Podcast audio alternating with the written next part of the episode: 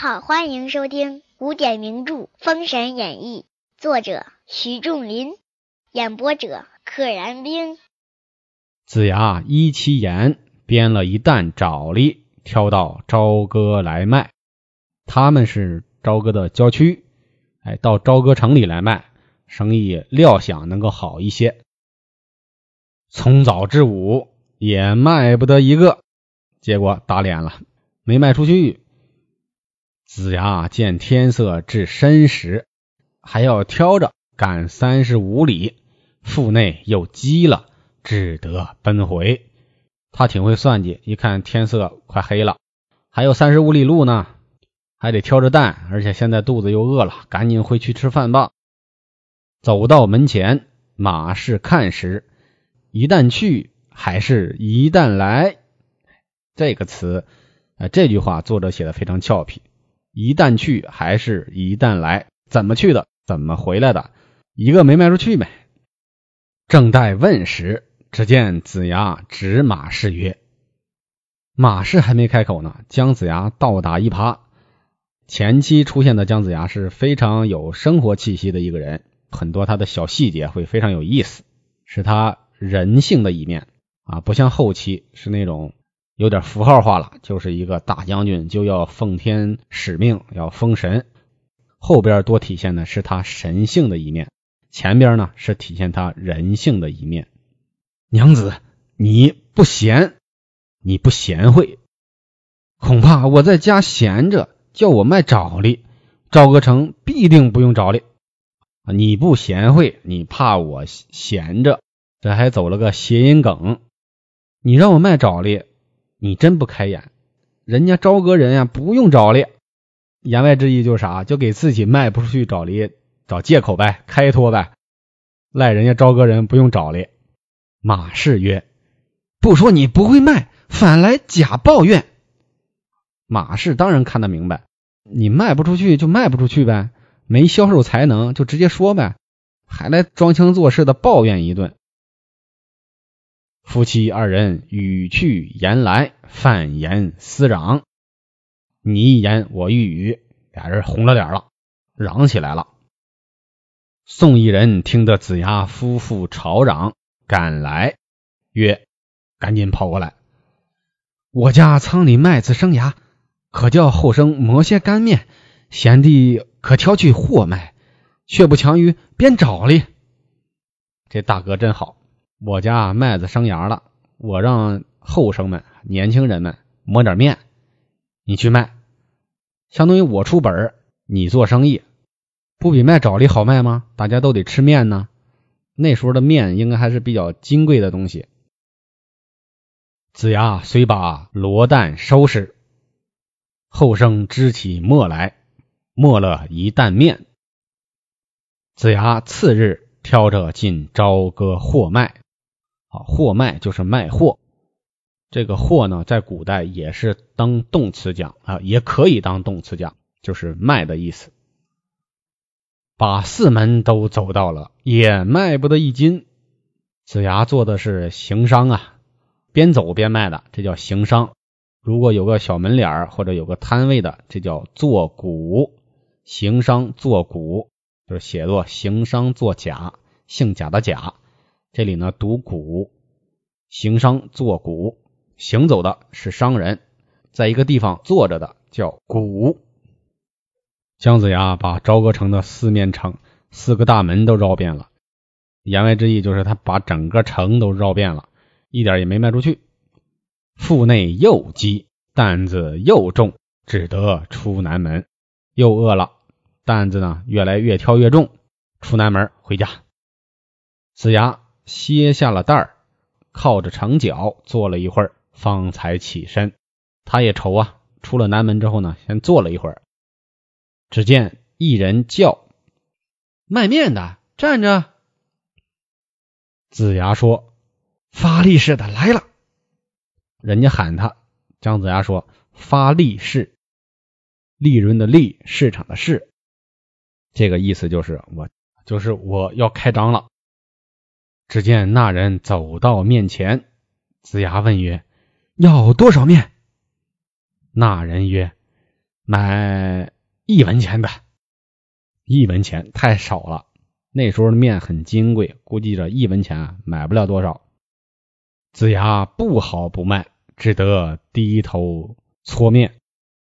那么少，不想卖，但毕竟是第一笔开张的生意，还是卖吧。不高兴，哎，低着头在那一点点的搓面。此时因纣王无道，反了东南四百诸侯，报来甚是紧急，提了一个大前提：东边、南边一共四百镇诸侯反了，所以这些战报啊，一遍一遍的，一次一次的往朝歌来，来的都非常急。武成王日日操练人马，因放散营炮响，惊了一骑马，奔走如飞。武成王在操练兵马的时候，一声炮响，把一匹马给吓惊了。子牙屈着腰搓面，不曾提防，写作提防，提起来的提，应该读作提防。后边有人大叫曰：“卖面的马来了，马来了！”人家好心告诉他，子牙忙侧身，蚂蚁到了，担上绳子铺在地下。马来得急，绳子套在那马蹄子上，把两箩面拖了五六丈远，面都泼在地上，被一阵狂风刮个干净。作者这寥寥数笔，把一个混乱的场面就给描绘出来了。马夸夸夸跑过来，哎，马蹄子一兜筐的绳子，把筐拖出去五六丈远，二十来米。那面不撒吗？撒了一地，撒了一地之后呢？结果又来了一阵狂风，把面都吹走了。这一出出，一幕幕，一桩桩，一件件的。买面的人见这等模样，就去了。人家还没给钱呢，面也没到手呢。一看这没面了，买啥呀？走吧。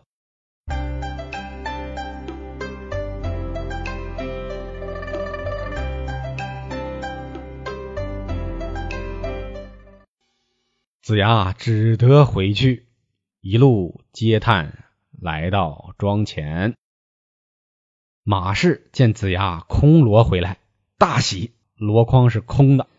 赵歌成干面倒好卖，非常激动。干面就是指面粉，干面粉这么好卖，你居然就卖光了，我不敢相信呐！子牙到了马氏跟前，把罗蛋一丢。气冲冲曰：“因被马溜江把绳子绊住脚，把一担面带泼了一地。天降狂风一阵，把面都吹去了。都是你这贱人惹的事。”姜子牙的语言能力还是挺强的，三言两语把发生的事就说明白了。马溜江，溜江就是从人手里跑了，绳子呢绊住了他的蹄子，把一担面。带泼了一地，带走并且泼洒了一地。天降狂风一阵，把面都吹去了。都赖你这个贱人呐，惹的事儿。姜子牙这一点非常有意思，嘴硬，做错的事儿赖人家马氏。这个事儿上，马氏马氏可一点都没做错。生活需要钱，我让你出去挣钱，没错吧？啊，你挣不来，我说你两句，这事儿也正常。那到这儿，到姜子牙嘴里就是啊，马氏成了贱人了。受惊的马也不是马氏弄的啊，风也不是马氏吹的。你把这事儿落到，你把这事儿赖到人家马氏头上，姜子牙这心眼儿也够有意思的。马氏听说，把子牙劈脸一口啐道：“朝着脸吐了口唾沫，不是你无用，反来怨我啊？难道不是你没用吗？”你反过来怨我，你真的能胡说八道？你倒打一耙，哪儿跟哪儿啊？就赖我，对不对？子牙大怒。子牙为什么大怒了？子牙是恼羞成怒，本身白天发生的事儿就已经很让他气恼了啊！结果回来编了个瞎话，想倒打一耙，又被人家马氏揭穿，他可不又气又羞又恼吗？恼羞成怒，二人揪扭一堆，撕巴起来了。拽头发、卡脖子、撂蹶子。宋义人同妻孙氏来劝：“哎，哥哥嫂子来了，叔叔却为何事与婶婶争竞。啊，嫂子一般跟小叔子就叫叔叔嘛。你为何跟婶婶争竞啊？争竞就是竞争，倒过来争执撕吧。子牙把卖面的事说了一遍，一人笑曰：“但把面能值几何？何必恼他？贤弟，我携一壶酒与你散散闷怀，到我后花园去。”说：“嗨，一一担面不值钱，值不当的。夫妻吵成这样，何必呢？跟我喝酒吧。”哎，这就是解了围了。宋义人和他媳妇儿的情商都还是比较高的。俩人拉开嘛，别见面了，就不吵了。子牙时来运至后花园，先收五路神。作者话锋一转，突然说姜子牙时来运转了，时来运至，在后花园，在宋义人的后花园收了五路神。不知后事如何，且听下回分解。小朋友，大朋友。老朋友，请点订阅。